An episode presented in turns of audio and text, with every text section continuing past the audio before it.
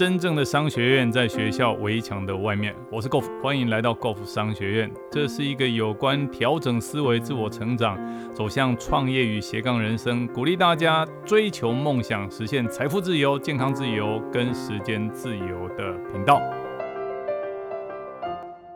今天为大家进行的读书会进度是在使命感可以走一百零二年的。那这段演讲呢，是马云告诉他的公司的同事，告诉他组织伙伴说，使命感、价值观就是公司的 DNA 啊。我们要办教育，他是讲的湖畔的训练，一期、二期、三期，办了好几十期。他说我们要办的教育训练呢，就是要传承我们的 DNA，并且发扬光大。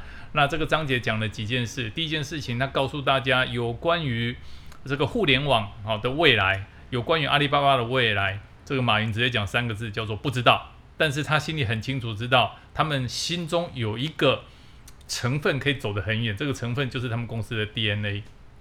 好，那第二个，他告诉大家，好，与其去看市场这样的纷纷扰扰，不如去传承我们公司的 DNA，胜过于继承公司所有的这些资产。那他也最后告诉大家说，现在公司啊，阿里巴巴所有的布局都是根据阿里巴巴的使命感跟价值观来做的。好，这就是这个章节阿阿里巴巴那个马云要告诉阿里巴巴的同仁，使命感可以走一百零二年，传承使命感跟价值观。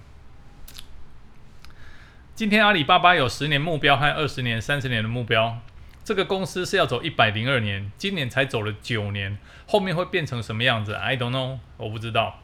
人家说马云能预测未来吗？我不知道，说知道是谎言。二十年前电视机厂的人大家都羡慕的不得了，现在的电视机厂的人都要下岗了。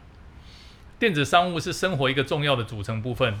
二十年后、三十年以后、四十年以后，是否进入生物科技、航空、外空探索，我不知道。但什么东西可以走一百零二年？价值观、文化、使命感可以走一百零二年。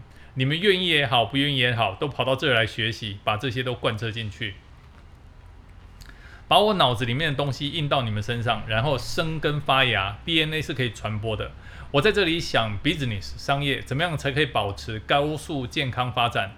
还有阿里巴巴大学，一所大学是需要有传递的。我们要投资阿里学院，正式建立阿里商学院，向洛克菲勒集团投资，都是留给后代子子孙孙的。给大家讲一个笑话。牛根生说：“我们蒙古人真伟大，抢到这么大的土地，没有把财产藏起来，土地也不是他要的。成吉思汗最有战略眼光，你要是抢他一堆宝藏，人家又来和你抢了。成吉思汗在每个孩子、每个地方的孩子屁股上面印上蒙古斑，这是 DNA，这是战略思想。全亚洲四分之一的屁股上面都是有蒙古斑的，这个就是他的子孙后代。这是个笑话。”但这个笑话里，成吉思汗想到了原始的 DNA。我跟 Savio 这个关民生谈过这个事情。几十年以后，中国企业进入世界五百强以后，如果有两百多强的 CEO 是从阿里巴巴出去的，那就好了。要的就是价值观体系，而且详细了解这一套价值观体系。我们所谓的百分之五十价值观考核，在中国是独特的。我们要坚持下去。如果有一天我们成功了，我们的这套东西就会被很多企业学习。这个 DNA 传到别的机体里面，我们的灵魂才能延续延续下去。可能我们要看得更遥远一点。想到这一点，想到我们今天所有的组织结构，为什么阿里巴巴要设立这七家分公司？为什么今天首先要抓住干部？我们的组织部门要怎么做？我们的财务部门要怎么做？现在成立了一个财务的体系，又在做投资的体系。这一整套体系的设置，包括这七家公司，都是紧紧围绕我们的使命感、价值观的。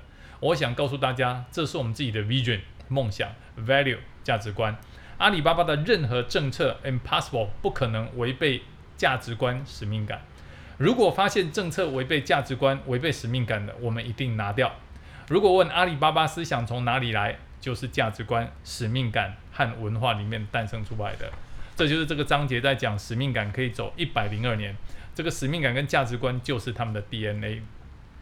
那接下来为大家带来这个章节主题叫做“只有饿死的狮子，没有饿死的蚂蚁”。好，那这个章节最主要在讲的就是没有渡不过的难关。哦，凡事呢我们要处之泰然。哦，不要因为别人哦不理性的批评而乱了脚步。那最后这个马云告诉大家，哦，绝对死不了的。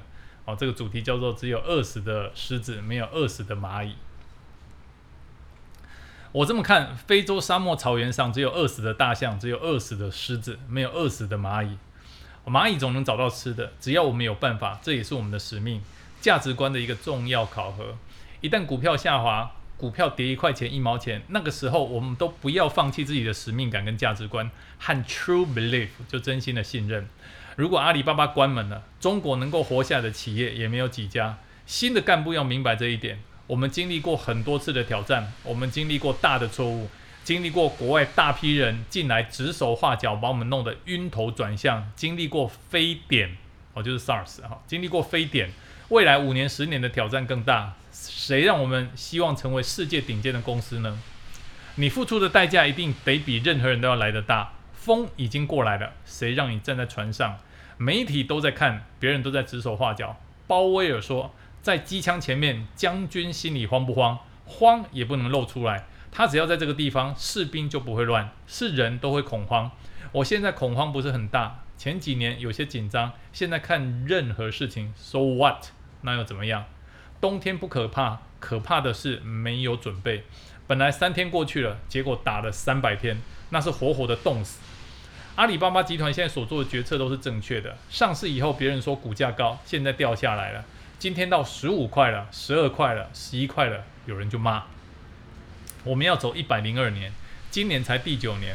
我们跟骂的投资者讲，涨到四十块的时候没有表扬过我，今天就是八十几块也还要骂。所以要看两年、三年，回到基础线上，我们只卖十三块五，这是我们对用户的承诺，对员工的承诺，对新来股东的承诺。我们的风投不是没骂过我们，多少人开会的时候在砸。我们不敢说是一流的船长，但是我们跑了不少海，走过不少码头，看见不倒不少的事情。更何况，我告诉大家，去年的现金储备加上以前的现金储备，今天阿里巴巴的影响力、抗风险能力，我不敢说九千人在灾难面前都不会倒。我想倒个百分之四十，还有五千人在这里，还有五六千人跟我度过。新加入的人说：“怎么刚来就灾难了？”我告诉你，那个最不走运的时候，第一天来报道，就因为非典被关进去了。